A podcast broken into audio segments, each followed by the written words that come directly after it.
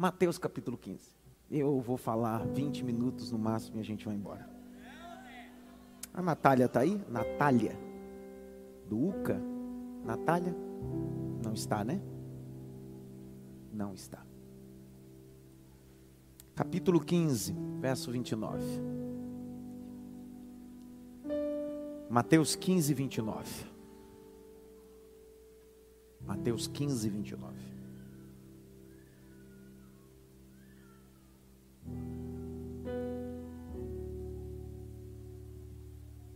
Capítulo 15, verso 29. Hoje nós estamos na vigésima sexto milagre. É o sétimo ou sexto? É, hoje é o sétimo. Obrigado. É que desses três eu não falei, então aí acabou. Então é o vigésimo sétimo já. Já está acabando. Como passa rápido, né? Quando a gente inicia a série, diz, cara, mas 35? Já estamos no vigésimo sétimo. Cada milagre, o seu detalhe, cada milagre, o seu apontamento. E hoje nós vamos para mais esse milagre. O que Deus tem para nós? O que é que Deus tem para nós? Capítulo 15, verso 29. Leia aí, Jaque. Antes, antes da Jaque ler, levante sua caneta. Deixa eu ver sua caneta. Deixa eu ver. Tem um bolinho aí que não trouxe caneta, não. Abaixa a caneta. Levanta a Bíblia. Bíblia. Isso. Não tem problema. Impressa ou no smartphone, não tem problema. Não tem problema. Isso, isso. Continua com a Bíblia levantada. Se por acaso alguém do seu lado nem no smartphone tiver, bate na cabeça dele. Olha, Como é que você vem para o culto de ensinamento sem Bíblia? Eu tenho certeza que quem te convidou não fez propaganda enganosa. Não disse que você viria aqui para uma palestra coach. Ou assistir filme. Disse que você veria estudar a palavra. Traz a Bíblia. Ah. Capítulo 15, verso 29.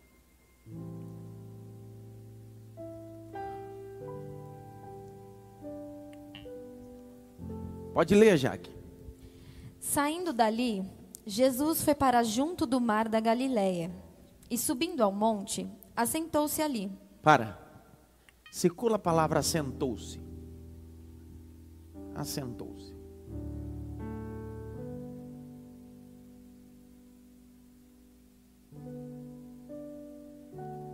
Verso 30. E vieram a ele muitas multidões, trazendo consigo coxos, cegos, aleijados, mudos e muitos outros, e os deixaram junto aos pés de Jesus, e ele os curou. Circula a expressão juntos. Deixaram juntos. Se você puder, depois que você circular a expressão deixaram, puxa uma setinha na sua própria Bíblia ou na sua Bíblia no smartphone, no aplicativo que tem esse recurso. Puxa uma setinha, escreve assim: do jeito que eu vou te falar, largaram. Porque a palavra grega aí é largar.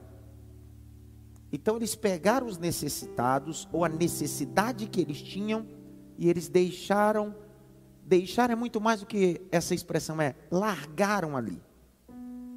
Largar no grego significa não tem mais jeito, já fiz de tudo. Então estou colocando aos pés daquele que pode fazer Vai, Jaque. O povo ficou maravilhado ao ver que os mudos falavam, os aleijados recuperavam a saúde, os coxos andavam e os cegos viam, e glorificavam o Deus de Israel. Para, pega a caneta, circula. Glorificavam ao Deus de Israel. Circula essa expressão. Por que, que não está escrito só glorificaram a Deus? Porque Jesus não está em um ambiente palestino monoteísta. Jesus está em um ambiente politeísta, pagão. E o que o texto está deixando claro, Mateus, é o seguinte: os pagãos reconheceram o Deus de Israel. Os pagãos reconheceram que não existe outro Deus fora dele. Deus é poderoso. Vai. Então Jesus chamou seus discípulos e disse: Tenho compaixão desta gente, porque já faz três dias. Para, que... pega a caneta, circula três dias. Três dias. Isso aqui é para distinguir da primeira multiplicação para a segunda. Lembre-se que o capítulo 14 desse mesmo livro vai falar sobre a primeira multiplicação que está registrada não só nos textos sinóticos, Mateus, Marcos e Lucas, mas também no texto de João, capítulo 6. E naquela ocasião, a multiplicação dos pães aconteceu num dia só. O texto diz que já era tarde e os discípulos pediram para que Jesus despedissem a multidão. E aí Jesus não despediu e deu-lhes pão. Para distinguir características distintas entre a primeira multiplicação e a segunda, essa multidão não está um dia com ele, está três dias. E só no terceiro dia, Jesus dá pão a eles. Por que, que Jesus está mostrando isso e por que, que Mateus está registrando isso? Que alguns têm a capacidade de suportar 24 horas, Outros têm a capacidade de suportar três dias. Mas Jesus sabe, sabe a potencialidade e a capacidade de cada um. Por isso que ele atende segundo aquilo que você suporta. Alguns suportam ficar 24 horas, mas não largam ele. Outros, três dias. Mas quando parece que vai se é, perder o controle, Jesus disse: tem que dar pão, não é hora de mandar embora. Vai. Tenho compaixão desta gente, porque já faz três dias que eles estão comigo e não tenho o que comer. O texto grego vai dizer que eles estão em jejum. Grite bem alto: jejum. Então, circule esse versículo 32 e puxe uma palavra, puxe uma seta, escreva jejum. Porque a ideia que o texto está dizendo, há três dias eles estão comigo, estão em jejum. Não comeram nada. Estão em jejum. Claro que a palavra jejum aqui não traz a ideia religiosa, espiritual, sabe, de jejuar. Literalmente é alguém que está há três dias vendo Jesus operar, ouvindo Jesus falar, e o tempo passou, eles não perceberam. Porque quando você está envolvido na obra de Cristo, o tempo passa e você nem percebe.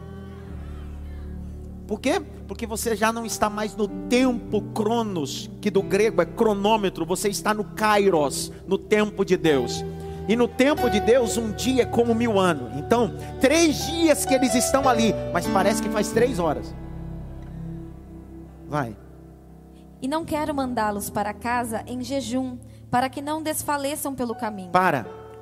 O que é que Jesus está falando? Jesus está dizendo: você pode ir embora e no meio do caminho você pode desfalecer, mas eu sabendo o seu caminho, decidi te enviar de barriga cheia. Entenderam nada que eu falei? Jesus não está preocupado com o destino, Deus está preocupado com o caminho. Por quê? Porque Jesus não quer que ninguém fique no meio do caminho. Por isso ele diz: todo mundo come e todo mundo chega. Ah. Vou de novo. Jesus podia dizer bem assim: manda embora. Quem chegar, chegou. Quem não chegar, morre no caminho. Jesus disse: não, vou dar comida e todo mundo chega. Porque alguém que decidiu me ouvir três dias e ver o que eu faço, não pode ficar no meio do caminho, precisa chegar. Eu já estou pregando. Vai. Mas os discípulos lhes disseram: Onde haverá neste deserto? Para! Raiva que Tava tudo legal até agora. Tava ou não tava? Tava ou não tava? Aí quem aparece? Por que, que nós somos discípulos de Cristo e ao invés de trazer soluções, manifestamos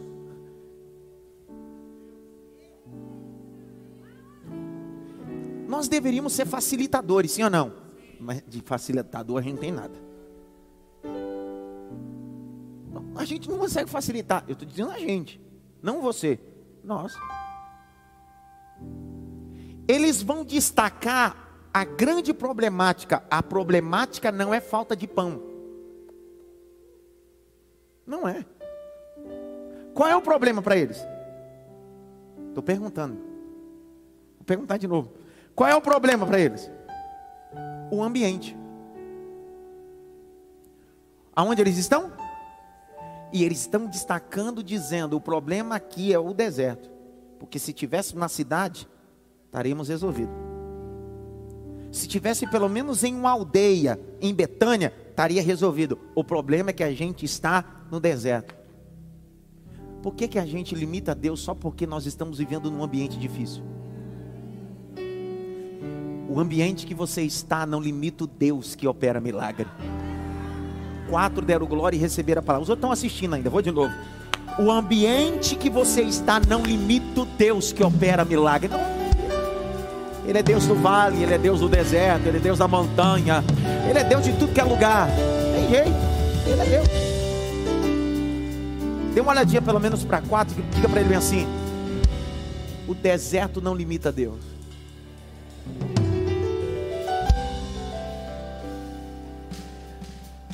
Lê de novo o verso 33 e eu termino. Mas os discípulos lhes disseram: Onde haverá neste deserto pão suficiente para saciar tão grande multidão? Essa é a primeira multiplicação? É o quê? E a primeira aconteceu onde? Vou perguntar de novo. Essa é a primeira multiplicação? É o quê? A primeira aconteceu onde? Deus não está fazendo algo novo.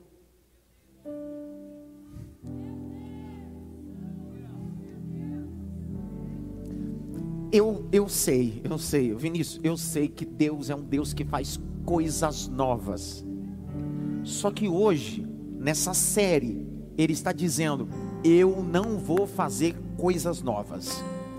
Eu vou fazer o que fiz antes, no mesmo ambiente de antes nas mesmas limitações de antes, com toda a problemática de antes, porque eu não mudei, eu continuo sendo o mesmo Deus que multipliquei naquele deserto e multiplico nesse deserto. Acabou. Então, é o tipo da coisa assim, não diga para mim que as experiências que você teve com Deus te dá confiabilidade. Se os discípulos já viveram esse milagre a primeira vez e continuam Por quê? Porque ninguém aqui é anjo. Grite bem alto. Eu não sou anjo. Nós somos de carne e osso.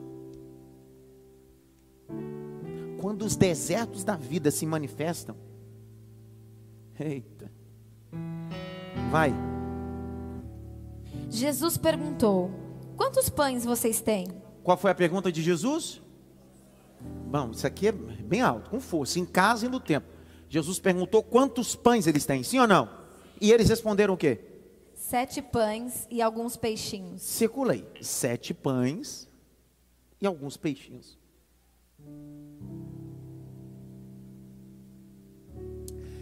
Circulou a palavra pães, puxa uma seta. O que vai distinguir a primeira multiplicação para essa? Primeiro, na primeira multiplicação, quantos pães eram? Nessa é quanto? Na primeira multiplicação, que tipo de pão era? De cevada. E nessa? Farinha branca. Porque para distinguir uma coisa de outra, é que o primeiro era cevada, e a cevada era colhida antes do trigo da farinha branca. E o pão de cevada, a cevada era comida de pobre e de cavalo, era de pessoas humildes. Só que na segunda multiplicação, o pão não é de cevada, o pão é de farinha branca. Porque a multiplicação parece ser no mesmo ambiente, mas são níveis distintos de Deus. Você não começa comendo farinha branca, nobreza. Você começa primeiro no cevada. Se você viver a cevada, Deus te leva para o período da farinha branca. Eu tô com vontade de pregar hoje, hein? Se você vier assistir, continua assistindo. Eu vim com força hoje, hein? Presta atenção. Primeira multiplicação, o pão era de. E o segundo? Farinha branca.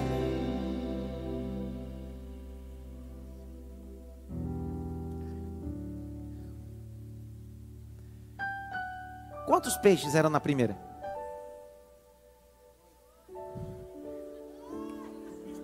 Besturou tudo, o tic-tac acabou de bater. Eu perguntei quantos peixes tinha? Cinco, não, cinco era pão. Da primeira multiplicação.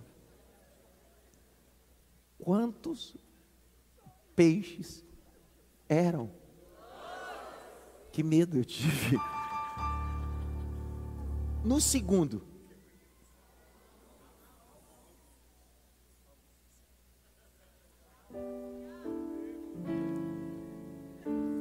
Existem duas palavras gregas para peixe, grego koine. Primeira é ictus, peixe médio e grande. Segunda palavra para peixe é opsária. Opsária são peixes pequenos. Na primeira multiplicação, a palavra que está lá não é ictus, é opsária. Na segunda multiplicação, também não é ictus, então não está falando de peixe médio e grande. São piabinhas, peixes pequenos. Só que na primeira, destacou-se que haviam quantos peixes? Só que todos os comentaristas vão corroborar que na segunda multiplicação havia mais do que dois. Por isso que ele não calcula, porque é, é tão pequeno e tão insignificante que não adianta numerar. Porque é assim que acontece na nossa vida, a gente tem coisas tão pequenas, contatos tão pequenos, projetos tão pequenos, que a gente diz: Eu tenho isso daí, é mais ou menos isso daí. A gente às vezes não valoriza o que a gente tem. Mas não se esqueça que a multidão de 4 mil pessoas só vão comer daquilo que você nem deu valia, nem contabilizou. Vai, Jaque. Então, tendo mandado o povo assentar-se no chão, Jesus pediu? Ninguém falou nada. Jesus olhou para a multidão assim: please.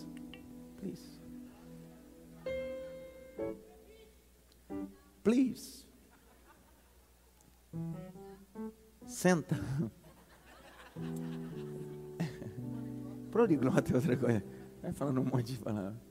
Jesus não disse, por obséquio, sentem. Não, Jesus disse, senta. Lê de novo o texto para ver se você entende a diferença da primeira multiplicação para a segunda. Lê de novo, Jaque. Então, tendo mandado o povo assentar-se no chão. Você lembra no dia da multiplicação primeiro? Quem é que fez o povo se assentar? Os discípulos. Na primeira multiplicação foi Jesus que disse aos discípulos: pede para que o povo se assente. Foi eles que pediram para o povo se assentar, organizaram de 50 e 50. Só que na segunda multiplicação, Jesus não está mandando recado. Porque na primeira multiplicação, já que você não obedeceu Pedro, não obedeceu Felipe, não obedeceu André, na segunda, ele mesmo vai mandar: senta, já que você não se submete a ninguém, vai ter que submeter a mim.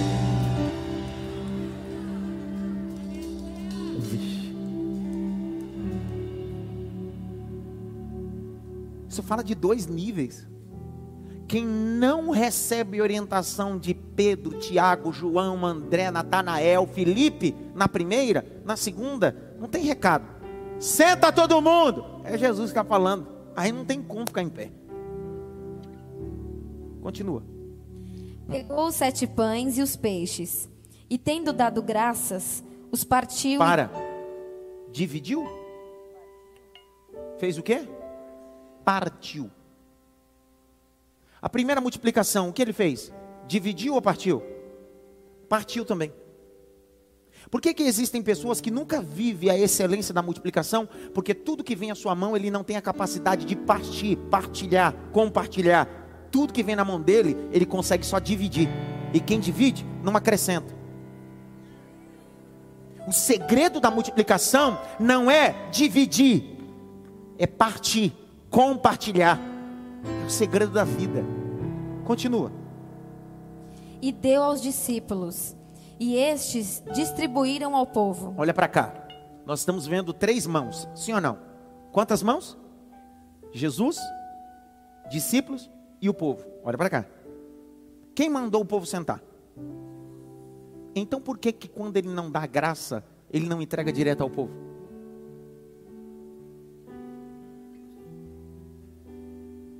Porque o que Jesus está querendo ensinar é: quem bula princípio de autoridade nunca terá o seu ventre saciado. O que Jesus está dizendo é: gostando ou não gostando, vai ter que pegar o pão da mão de Pedro. Com a cara ou não indo com a cara, vai ter que pegar o peixe na mão de André. Mas meu negócio é com Cristo. Cristo diz assim: ó, eu só estou aqui para abençoar. Se você quiser comer pão e peixe, tem que pegar na mão dos discípulos. Ninguém fala nada. Tem gente dizendo, eu vou buscar a Cristo. Não, tá certo, você tem que buscar a Cristo. Nossa vitória vem de Cristo, mas passa pela mão dos discípulos. Vou de novo. É sério, é sério. A porta que Deus abre é Ele que abre, mas a chave passa pela mão dos discípulos. Não, não, a cura, quem cura é Cristo, mas a cura passa pela mão dos discípulos. Colocar a mão a mão sobre os enfermos e eles serão curados.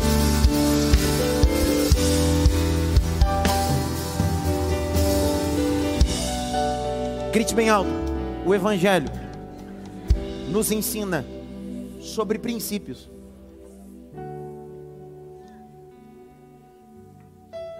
Evangelho não trata de condições almáticas, não é sobre emoção, é sobre razão. Ó, deu graça, chamou os discípulos assim: está na mão de vocês. E aí eles saem no meio do povo. Isso ensina outro princípio. Pergunte-me qual? Por mais que você distribua e alimente a multidão, nunca foi você. Você só distribui o que ele abençoou. Porque o discípulo, por mais que ele distribua, ele nunca pode se ensoberbecer e dizendo assim: Você só comeu por causa de mim. Não, não. O discípulo tem que dizer: Você só comeu porque ele abençoou. Porque senão o máximo que o discípulo teria, teria só para ele. Pergunta. Continua a leitura. Todos comeram e se fartaram. E dos pedaços que sobraram, recolheram sete cestos cheios. Para, circula. Sete cestos cheios.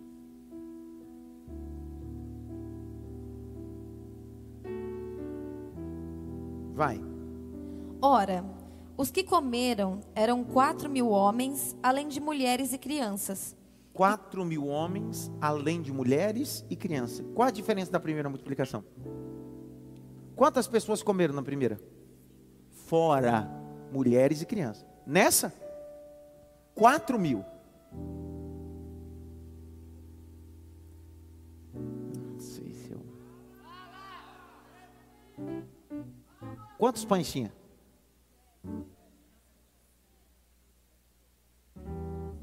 Quantos cestos sobraram? Na primeira, quantos pães tinham? Quantos vocês sobraram? Tem algum erro aí? Vai. E tendo despedido as multidões, Jesus entrou no barco e foi para o território de Magadã. Vamos aplaudir Jesus pela palavra?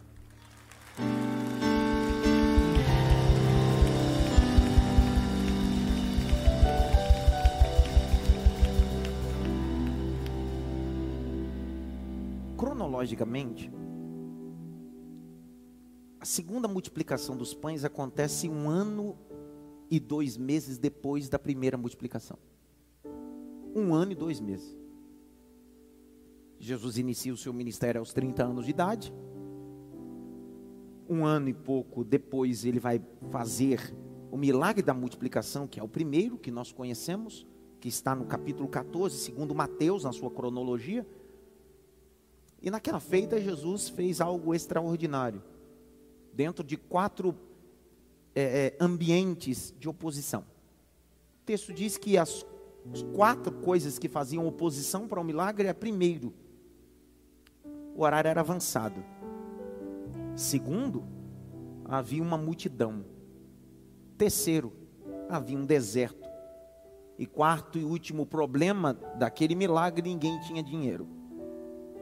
Mas nenhuma dessas quatro situações impossibilitaram Jesus de realizar aquele grande milagre.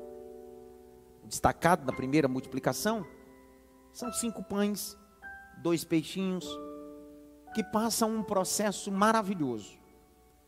O texto de João, capítulo 6, vai, vai narrar as pessoas que estavam nesse ambiente, as pessoas que estavam na lista de convidados daquela multiplicação. O texto vai dizer que havia cinco mil homens, fora mulheres e crianças. Então o texto está identificando três tipos ou três classes de pessoas: homens, mulheres, crianças. De repente Jesus dá uma ordem dizendo: pede para que alguém que está no meio dessa multidão tenha alguma coisa. Perceba que o texto foi claro em narrar três tipos de classe de pessoas que estavam ali: homens, mulheres e crianças. De repente o texto diz que um dos discípulos traz alguém. João capítulo 6 vai dar um destaque importante. E trouxe um rapaz. Não é um menino. É um rapaz. Você pegou o detalhe? Na lista de participantes daquele ambiente de milagre, homens, mulheres e crianças.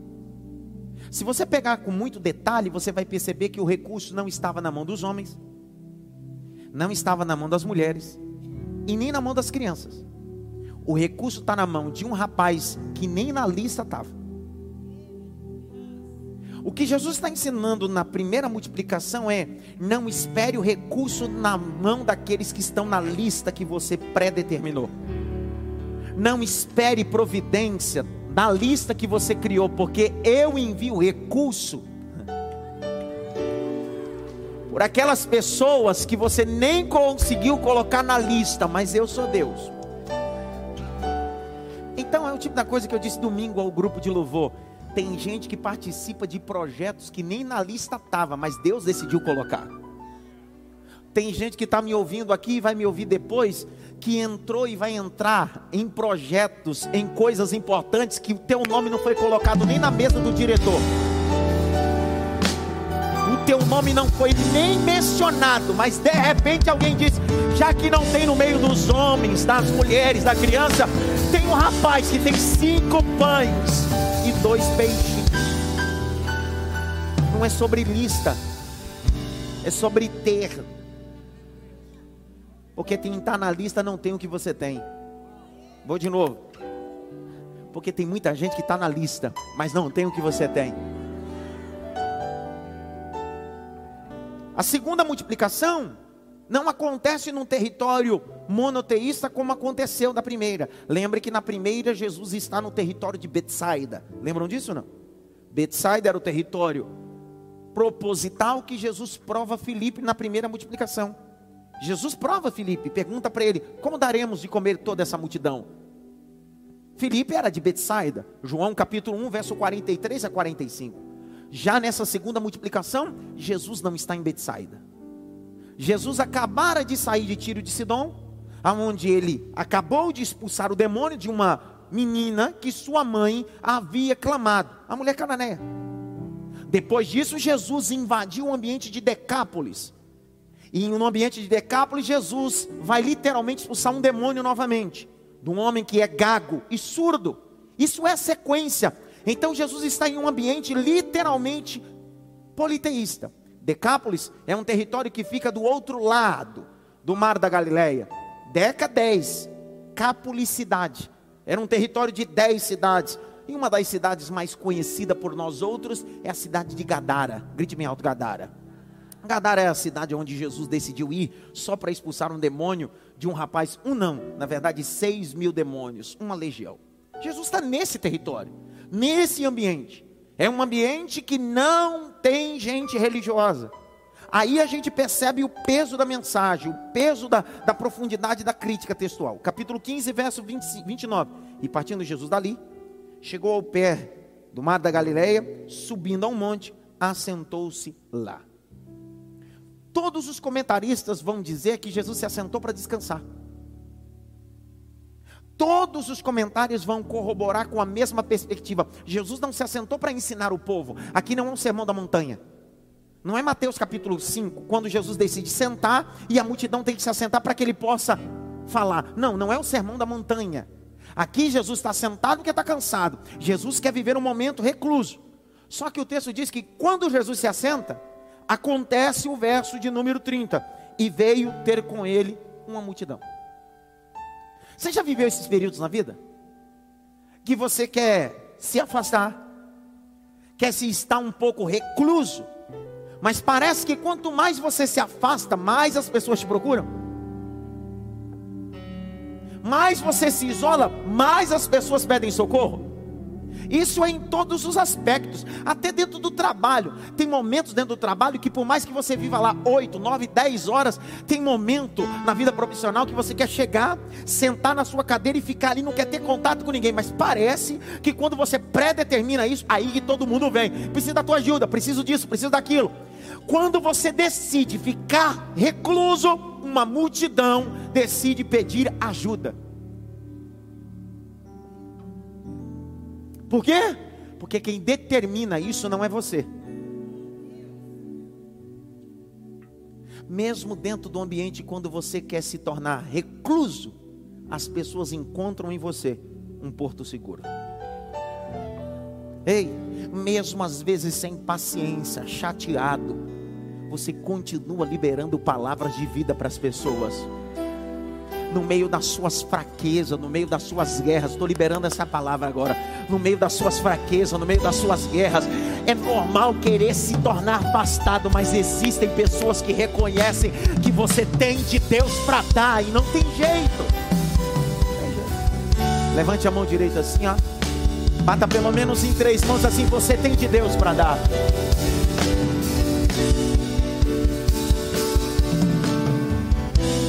E eu termino devagar. Não acelera o pregador ficando igual o pentecostal. Que ele vai acelerando, eu vou acelerando também. Se for devagar, eu vou devagar também.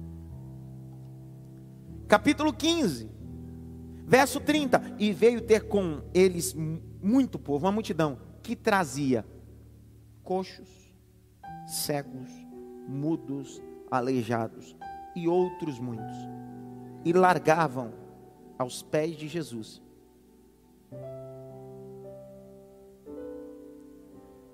Eu fiquei, fiquei muito pensativo com essa expressão. Quando eu peguei o texto grego e fui fazendo uma análise, por que que o texto diz largar? Se o texto da língua portuguesa portuguesa diz: puseram. É que a ideia de largar é. Já fiz de tudo. Já tentei de tudo. Você já largou teu marido no altar? Você já largou teu filho no altar? Já largou teus sonhos no altar? Eu já larguei coisa no, nos pés dele. Existe uma canção antiga que diz assim, quando tudo perante o Senhor estiver em todo o meu ser. Essa canção define a ideia desse texto. As pessoas pegam seus problemas, suas dificuldades e suas deformidades que haviam já feito de tudo e decidem carregar nos braços o coxo. Pegar o parente cego, dar a mão e diz: Eu vou te largar. Imagino quem está ouvindo assim: largar, me abandonar? Não. Eu vou te colocar nos pés. Daquele que pode dar vista a cegos pode fazer coxos andar. Eu estou liberando isso daqui. Ei, quem é a mãe que nunca pegou um filho debaixo de vícios do crack, da cocaína, e já tentou levar ele para a clínica, já tentou levar ele para o pastor, já tentou levar para o grupo dos jovens, já tentou de tudo. Aí hoje Deus está dizendo: você já tentou de tudo Hoje eu quero que você largue essa situação nos meus pés. Quem é esposa que já tentou de tudo para o casamento, fez terapia, perdoou uma traição, duas traições, já arrumou roupa, já colocou em cima da cama, já jogou a roupa da janela, já foi para casa da mãe, já mandou ele embora para a mãe e diz: não tem mais jeito, mas só que Jesus está dizendo essa terça-feira: larga nos meus pés, larga nos meus pés, larga.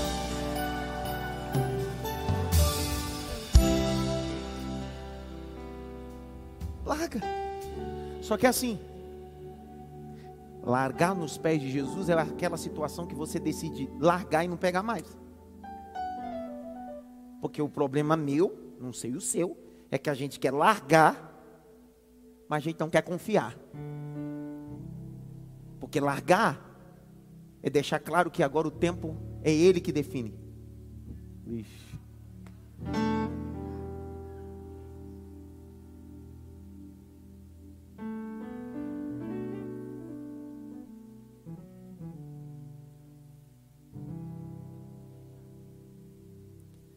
Dê uma olhadinha pelo menos para três assim.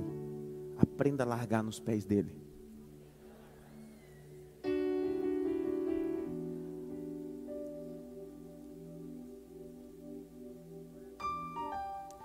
Quando largou, final do verso diz o quê? Que ele fez o quê? Ele fez o quê? Curou. Eu venho glória.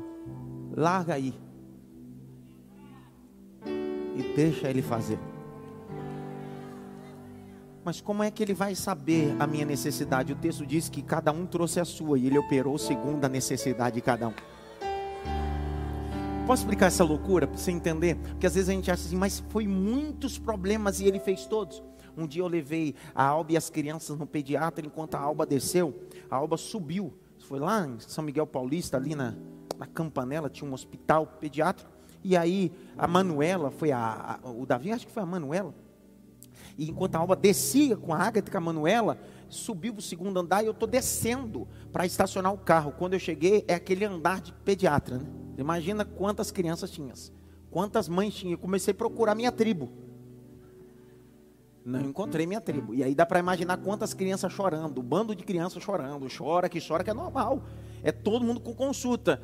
E eu, um monte de consultório, consultório aqui, consultório aqui, mães aqui, criança, aquela agonia e tal. No meio de tanto choro, eu ouvi o choro da Manuela.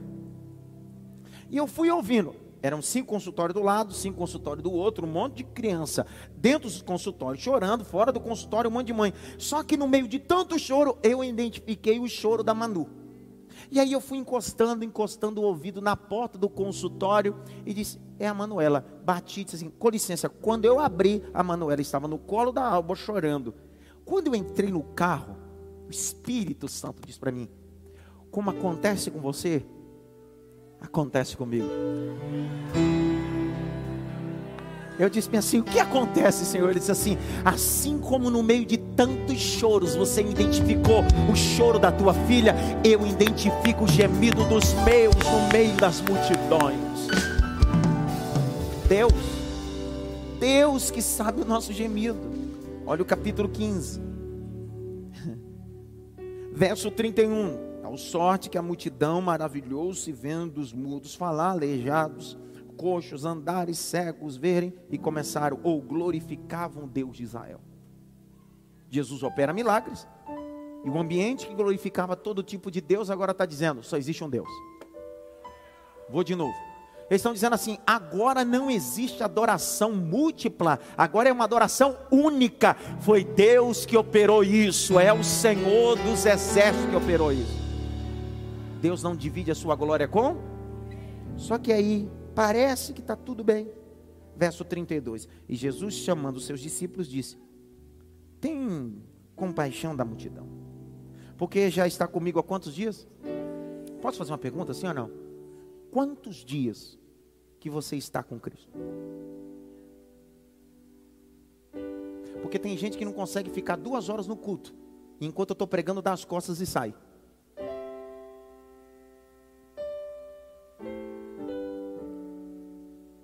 Essa multidão está três dias, vendo Jesus operar milagre e vendo, ouvindo Jesus falar. Sabe? Nós, eu não estou dizendo sobre ordem e decência, porque nós precisamos ter ordem e decência em nossos cultos. Entretanto, parece que nós acessamos um ambiente litúrgico já com a vontade de ir embora. Que hora que acaba? Que hora que acaba? Que hora que eu vou embora? Essa multidão está três dias com Jesus e não percebe. Você lembra que quando Jesus, quando o Moisés entrou dentro da nuvem da glória, ele só percebeu depois de 40 dias. Quantos dias? Será que você está entrando em um ambiente religioso ou na presença de Deus? Porque quando você entra na presença de Deus, você não tem vontade de ir embora. E não quer dizer que a reunião precisa não ter horário, que pelo contrário, nossos cultos de semana começam às 20 horas e termina às 22 e 30 O culto de terça-feira, todo mundo sabe disso. Só que a pergunta que não quer calar é: você vem para cá para cumprir tabela ou você vem para se envolver com Deus desse culto? Porque quando acabar esse culto litúrgico às 22h30, e hoje eu vou acabar até mais cedo. Quando acabar esse culto, a pergunta que não quer calar: Deus não vai ficar aqui, Deus vai com você. Deus não vai ficar na porta da tua casa, Deus vai entrar com você na sua casa. Deus não vai ficar na sala, Deus vai entrar no quarto com você. E quando você acordar amanhã para entrar trânsito, ônibus, metrô, você acha que Deus vai ficar na tua casa? Não, Deus vai com você também. É sobre presença, é sobre presença de Deus.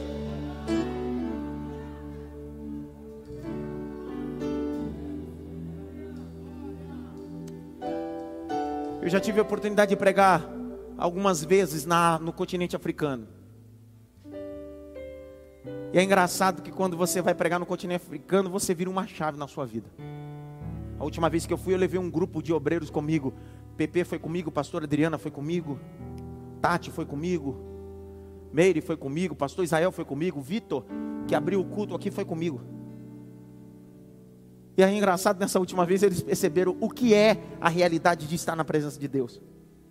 Gente que caminha três, quatro horas para chegar num ambiente que eu ia pregar, ou um ambiente que eles iam pregar, porque todos eles foram escalados para pregar em cultos. Gente que andou três, quatro horas, que passava uma hora e meia só dançando e celebrando a Deus, sem ter o que comer, passando toda a deficiência, mas mesmo assim, uma hora e meia dançando e gritando: Canimambo, Canimambo, Canimambo. No dialeto moçambicano é muito obrigado, muito obrigado. E depois, eu disse é bem assim, ó. Outro dia eu coloquei até um vídeo, estava pregando já uma hora e meia. Eu disse, eu vou terminar. Os africanos disseram, não, continua. Por que continua? Porque tem que valer a pena. Eu vou caminhar três horas para voltar. Então eu vim para ouvir a palavra de Deus.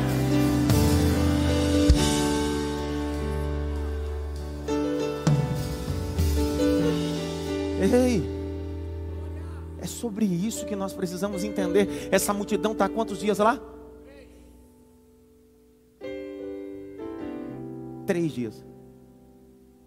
E quem se compadece dessa multidão não são os discípulos, quem é? Jesus. Aí Jesus vai fazer uma coisa que é extraordinária. E eu caminho já para o final, pontuando essas, essas coisas. Capítulo 15. Olha o verso de número. Meu Deus do céu. Verso 34, lê, Jaque. Jesus perguntou: Quantos pães vocês têm? Eles responderam: Sete pães e alguns peixinhos. Vai. Então, tendo mandado o povo assentar-se no chão, pegou os sete pães e os peixes, e tendo dado graças, os partiu e deu aos discípulos, e estes distribuíram ao povo. Todos comeram e se fartaram. E dos pedaços que sobraram, recolheram sete cestos cheios. Grite bem alto: cestos. Olhe para cá, que isso aqui vai mudar muita coisa. Em Mateus 14, 13, quantos cestos sobraram? A palavra cesto ali em Mateus 14, 13 é cesto pequeno. Assim como existem duas palavras para peixe, peixe médio, grande, ictus, e opsária para peixe pequeno, assim existe a palavra para cesto. Na primeira multiplicação, o cesto que os doze discípulos utilizaram para distribuir pães eram cestos pequenos, que se poderia utilizar com uma mão só. Então Deus utilizou um cesto pequeno para operar um milagre grande.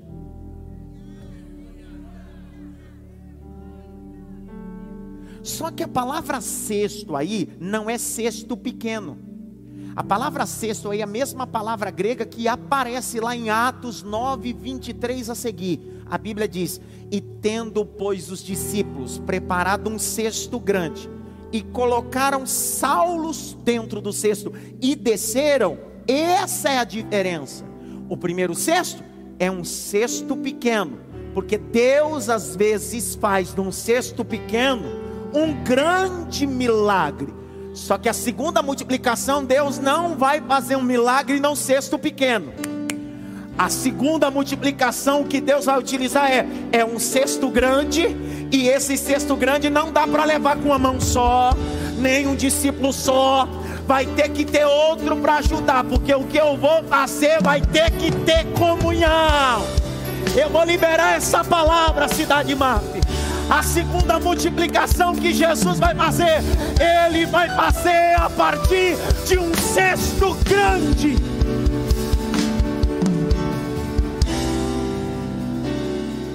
Texto vai dizer que Jesus pergunta: Quantos pães tens? Aí eles dizem: O problema não é o pão, o problema é que a gente está num deserto. Ritmo alto, deserto.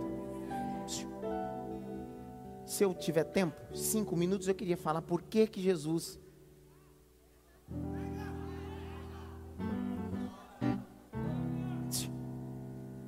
Por que, que Jesus vai operar milagre no deserto? Por que, que o deserto nos deixa amedrontado? Porque o deserto é um ambiente complicado. Presta atenção. A primeira multiplicação aconteceu onde? E a segunda?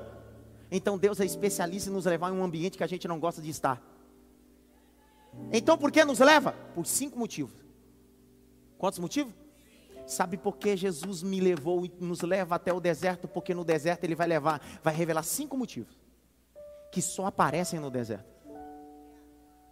Quando Deus tirou o povo do Egito, para chegar na terra que manda leite e mel, tiveram que passar aonde? E Deus levou eles no deserto para mostrar cinco coisas. Abre comigo Deuteronômio. Por que, que Deus está me levando para o deserto? Por causa de cinco coisas. Por que, que Jesus está operando milagre no deserto? Por causa de cinco coisas. Deuteronômio 8, verso 2.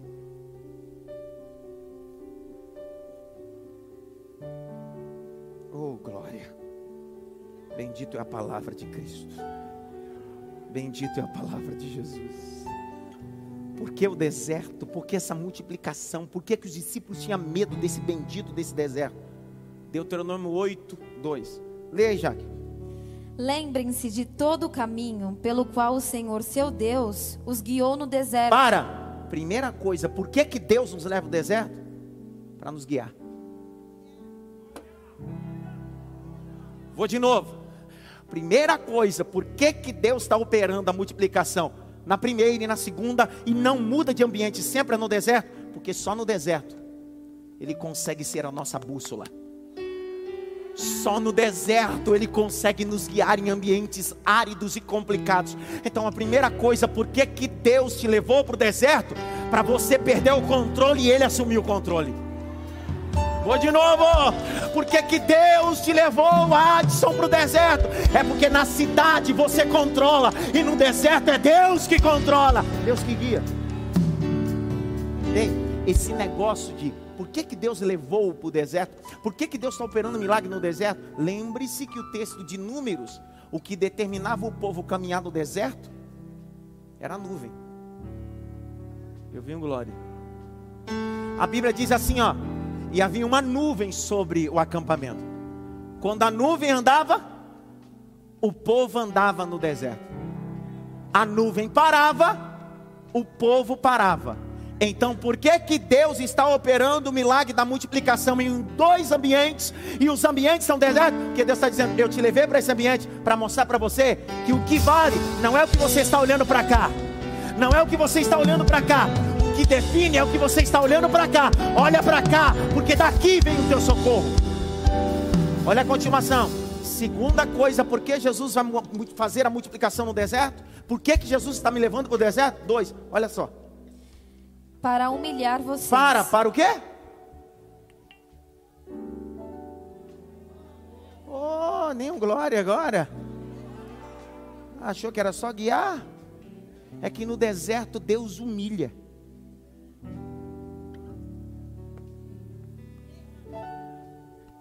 No deserto mala vira gentil.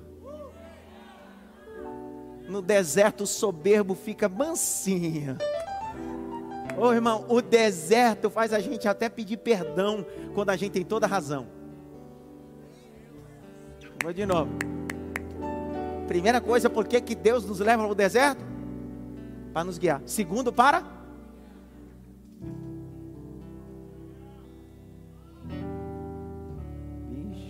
Problema. Eu decidi escrever uma frase. Só vive o sabor da exaltação quem já provou o amargo da humilhação. Só vive o sabor da exaltação quem já provou o amargo da humilhação. Não é eu que digo, é Deus que diz: Eu exalto o abatido. Por que, que eu levei o meu povo para o deserto? Por que, que eu estou levando, tanto na primeira multiplicação quanto na segunda, para o deserto? Porque na primeira vez eu abati Felipe. Na primeira vez, eu coloquei Felipe no devido lugar para ele entender que os contatos dele não poderiam fazer nada. E na segunda, estou mostrando para os discípulos que eu não preciso nem de cinco, nem de sete, nem de dois, nem de dez. Não preciso nem de pão de cevada, nem de pão de farinha. Eu sou Deus que opera o milagre do jeito que eu quero. Levante as suas mãos para o alto. Mais alto que você pode. Feche os dois olhos. Abra a boca, diga glória a Deus. Deus está dizendo: Eu estou te guiando no deserto. Eu estou te abatendo no deserto. Mas eu vou te exaltar no deserto.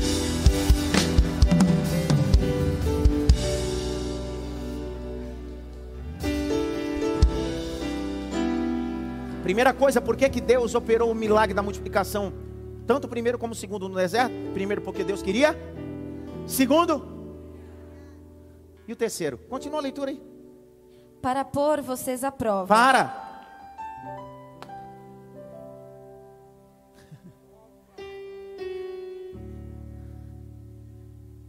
Por que no deserto? Eu quero te guiar. Eu quero te humilhar. Mas não é humilhação de expor você. É para mostrar para você que eu exalto quem eu humilho. Mas segundo, é porque eu quero te provar. Não, eu não quero te tentar, porque quem tenta é o diabo. Eu quero te provar, porque eu só provo quem eu aprovo. Não. Por que, que ele me leva para esse deserto? Porque me leva para o ambiente da prova. E no ambiente da prova, ele tem um certificado dizendo: Eu só levo para esse ambiente quem passa pela prova que eu determinei liberar mais claro. O deserto cria resiliência, capacidade de suportar a pressão. Não existe marinheiro formado em águas tranquilas. Deus está dizendo: Eu tenho que te levar a águas complicadas para te formar.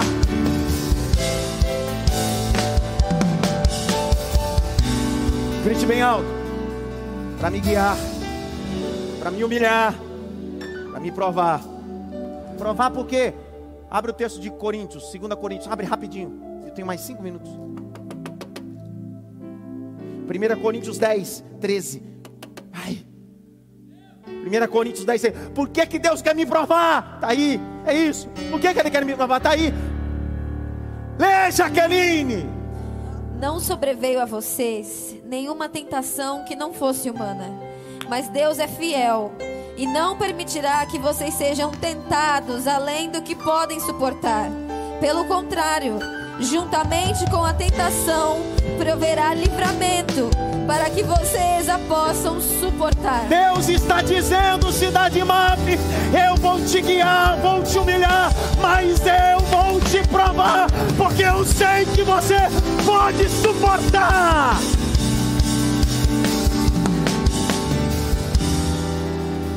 Os outros dois, outro dia eu falo. Fala agora? Primeira, primeira multiplicação foi em que ambiente? E a segunda? E qual era o medo dos discípulos? O deserto. Só que Deus não pode fazer o que Ele tem para fazer na cidade. Porque no deserto Ele me guia, no deserto Ele me humilha, no deserto Ele me prova. Mas olha o quarto, continua a leitura. Para saber o que estava no coração de vocês.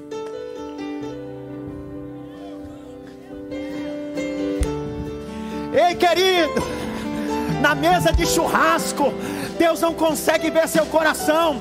Deus só consegue ver seu coração no dia do culto fúnebre. Por isso que a Bíblia diz: é melhor estar no culto fúnebre do que numa festa. É no dia do deserto que Deus diz: põe para fora o que está aí dentro. Quero ver o que está dentro de você.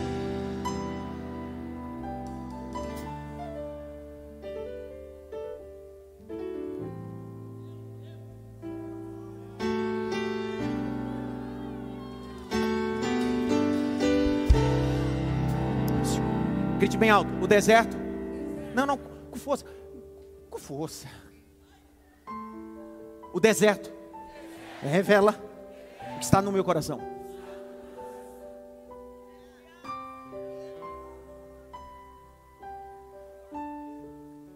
Deus sabe o que está no meu coração? Sim. Ele não te levou para ele conhecer teu coração. Ele me levou e te levou para que você conheça o seu coração.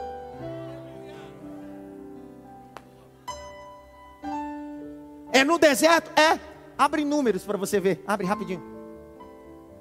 Números 21, 5. Vê se não é no deserto que o nosso coração se revela.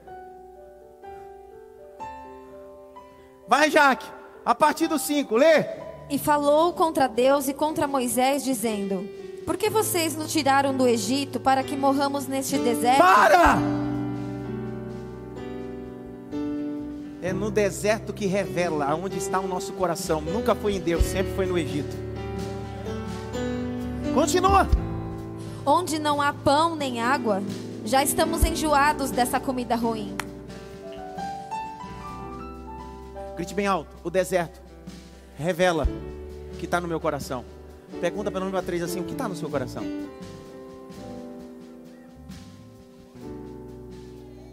Quinto e último, outro dia eu falo. Por que, que Jesus operou um milagre da multiplicação número um e número dois no deserto? Primeiro, porque ele queria. Segundo. Terceiro. Quarto. Hã? Quinto. Continua a leitura lá para você ver. Se guardariam ou não os seus mandamentos.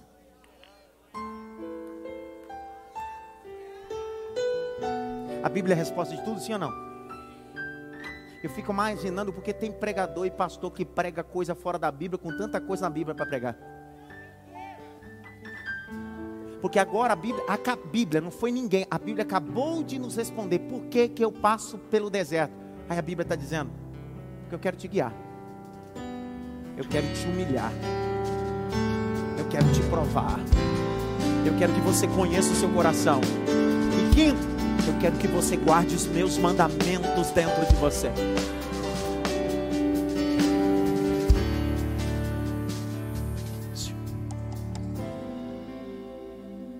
Quando Deus vai fazer alguma coisa, Ele nunca te levará para Times Square. Na Times Square não vai acontecer essas cinco coisas, não. Na, na Times Square você acha que vai acontecer essas cinco coisas? Nada disso. Você acha que Deus vai te levar lá para. Não, não vai nada. Agora, quando está no deserto, diz: Meu Deus, e agora? Para onde eu vou? Ele diz: Eu determino o local. Quando a gente está no deserto, irmão, a gente geme, chora e percebe: Rapaz, não tenho mais nada. Deus disse: Eu vou te exaltar agora, porque está humilde.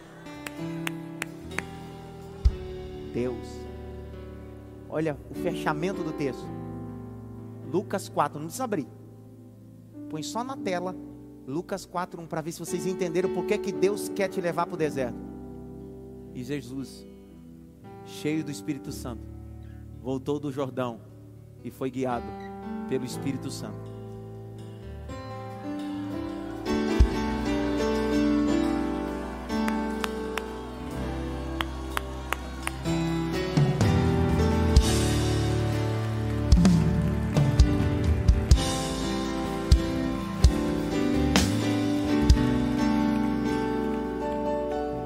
Primeira multiplicação, quantos pães eram? Quantos peixes? Na segunda, quantos pães? E o pão da segunda é melhor do que o da primeira, sim ou não? Então por que, que só tem sete cestos que sobram? Ainda que sejam grandes. Deveriam ter mais. Ou Deus, depois de um ano e dois meses, enfraqueceu. Quebrou a empresa de Cristo. O Deus do milagre da multiplicação deu enfraquecido. Porque a lógica seria ou dá 12 cestos, ou dá mais. Porque os pães não estão correlacionados à quantidade de cestos. Porque na primeira multiplicação eram cinco pães, mas deu 12 cestos. Na segunda, sete pães. Deu sete cestos. Lê o tema dessa mensagem aqui. Vou contar até três. Um, dois, três. Subtema. Entregue o quê? A mesma passagem. Vamos lá em Marcos.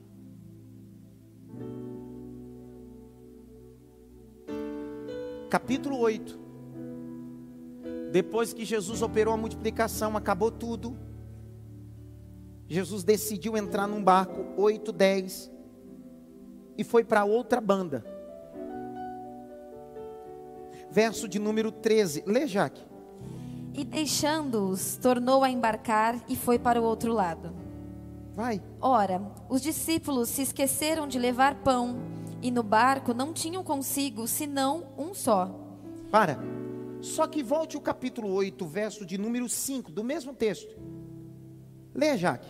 Então Jesus perguntou: Quantos pães vocês têm? Eles responderam: Sete.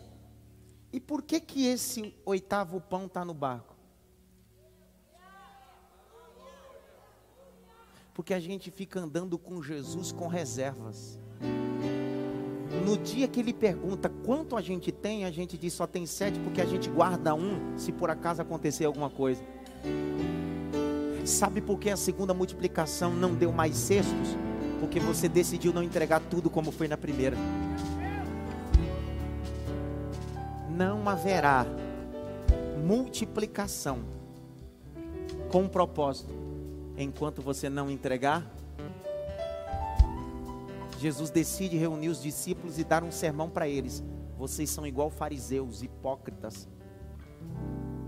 É só ler o texto que eu li com você em casa. Jesus está chamando o grupo de discípulos dele de fariseus e corações endurecidos. O mesmo pecado que aconteceu lá no primeiro que o coração deles estava endurecido, aconteceu no segundo. Porque a gente quer servir Jesus desse jeito, com reservas. A gente larga o mundo, mas deixa uma reservinha. Porque se por acaso a gente decidir dessa carreira de Cristo, de crente, de evangélico, a gente sempre tem uma porta aberta na biqueira que a gente trabalhava, no estelionato que a gente vivia, nas coisas que a gente fazia. Não posso fechar as portas, porque qualquer hora dessa eu posso voltar. Jesus está dizendo: ou é tudo ou é nada.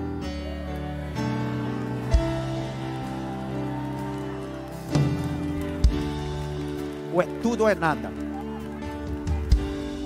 Ou é tudo ou é nada. Eu fico horrorizado que tem crente hoje, hoje, em dia que quando tem uma situação, ao invés dele recorrer a Deus e à justiça, sabe a quem ele recorre? Ao crime organizado. Sabe por quê? Porque você veio para o evangelho, mas continua com um pãozinho lá.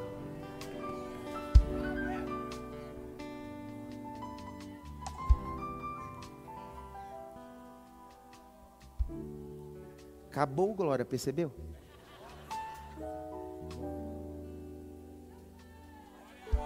Fique em pé.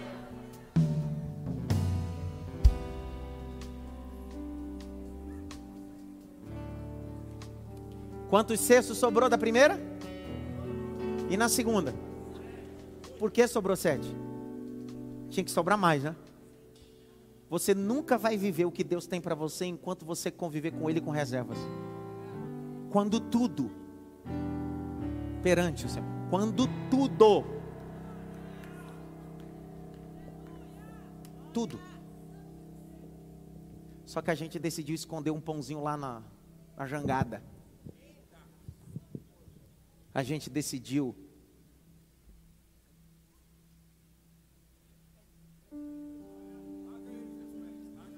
eu coloquei eles nos pés de Jesus. Ó, eu tenho, dentro do nosso horário, pré, nosso horário pré-determinado, eu tenho sete minutos ainda e é sobre isso que falarei. E eu terminarei diferente de terça passada. Ao invés daquele momento de Deus, que Deus vai visitar nossa casa e libertar, hoje Deus está dizendo: tem coragem de entregar o oitavo pão no altar?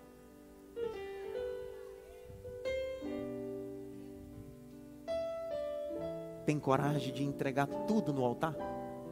Tua vida? Reconciliar com Ele? Entregar sua vida para Jesus, tudo? Ou vai continuar com essa vida cristã? Que entregou sete e está guardando o oitavo? Que se por acaso der alguma coisa errada, vocês têm para onde recorrer? Feche teus olhos.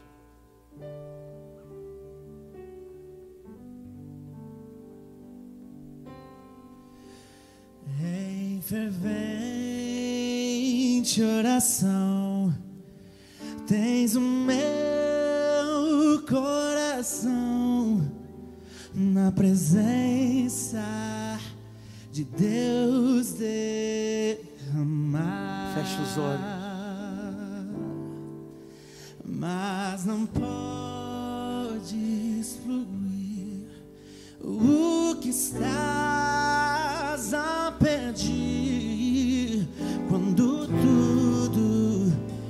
deixares no altar.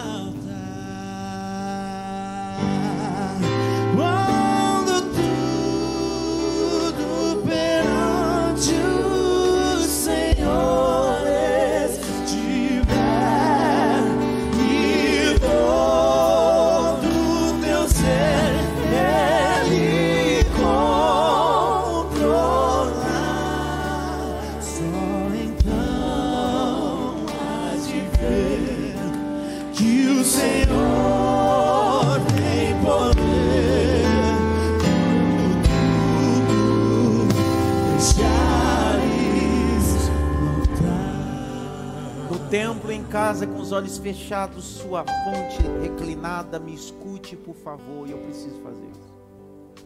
Quem é você essa noite que precisa entregar esse último pão? Reconciliar com Cristo. Saia do seu lugar e venha até a frente. Colocar no altar o seu último pão. Quem precisa reconciliar com Cristo, saia do seu lugar agora. Precisa entregar sua vida para Cristo, unicamente, saia do seu lugar agora e venha entregar o pão ao altar.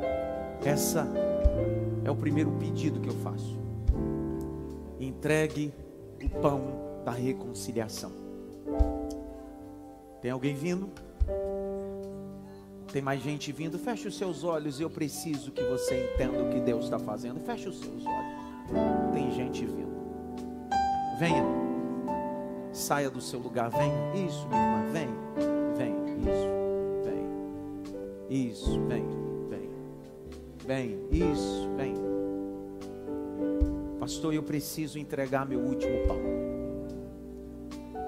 Eu preciso reconciliar com Cristo. Eu estou afastado, afastado. Eu quero entregar o meu último pão. Eu preciso reconciliar. Segunda fala que eu digo é aqueles que são discípulos de Cristo, que caminham com Ele, mas ainda tem reservas em lugares que não deveriam ter. Tem coisas amarradas em ambientes que você não pode ter. Mas hoje precisa desamarrar essa coisa e colocar esse pão exposto a Cristo. Sai do seu lugar e venha para o altar. Venha para o altar. Venha para o altar. Pastor, eu já sou crente, sou evangélico, estou na igreja, mas tem um pão escondido. Tem uma reserva aqui. Mas hoje eu quero me posicionar. Hoje eu quero me posicionar. Hoje eu quero colocar todos os pães à mostra. Não quero nenhum pão no meu barco. Não quero nenhum pão na minha jangada. Vem. Vem!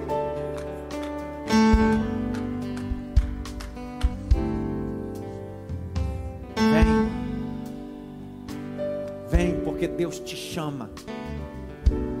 Vem porque Deus te chama. Vem porque Deus te chama. Ele quer você sem reserva alguma. Vem porque Deus te chama. Vem porque Deus te chama.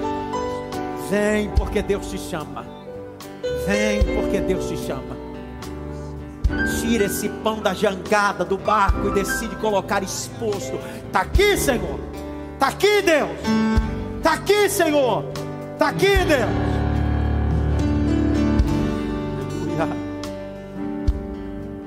Aleluia. Aleluia. Choramaga charamawas. Eremicalabai. Farasuribicandaralho.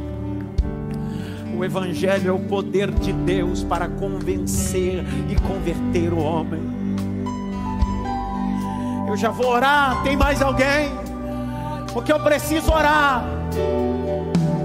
Não deixe para amanhã o que você tem que fazer hoje. Até quando você vai ficar protelando decisões? Não adianta, o dia é hoje. O pão precisa ser exposto hoje, não é amanhã. Hoje. E agora, Pai,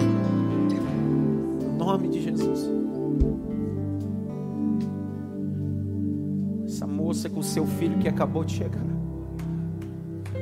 Essa senhora que está a caminho do altar ainda.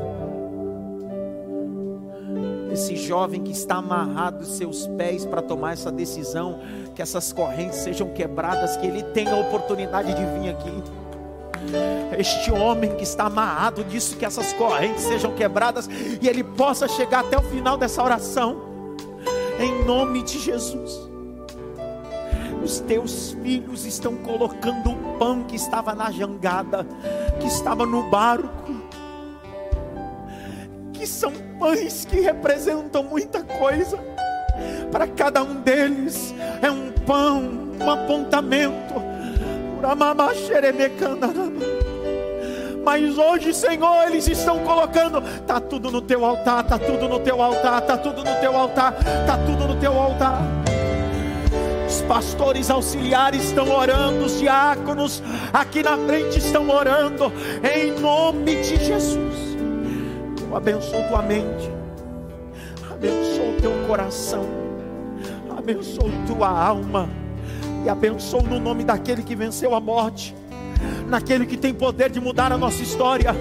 Tem uma senhora chegando até o final do, da oração, em nome de Jesus, expondo nosso pão escondido para a glória do teu nome. Aos obreiros e pastores que estão aqui, dê um abraço neles. Você que está na nave da igreja, dê um abraço pelo menos em cinco e diga para ele: entregue todos os pães ao Senhor.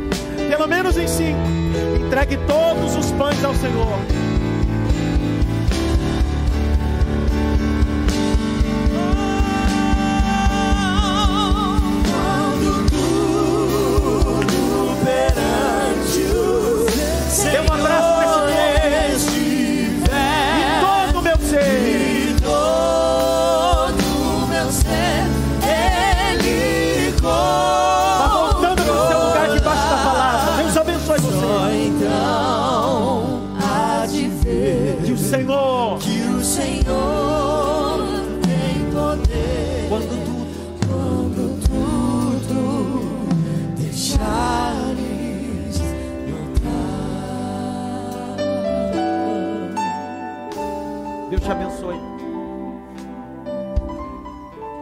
Esse foi o vigésimo.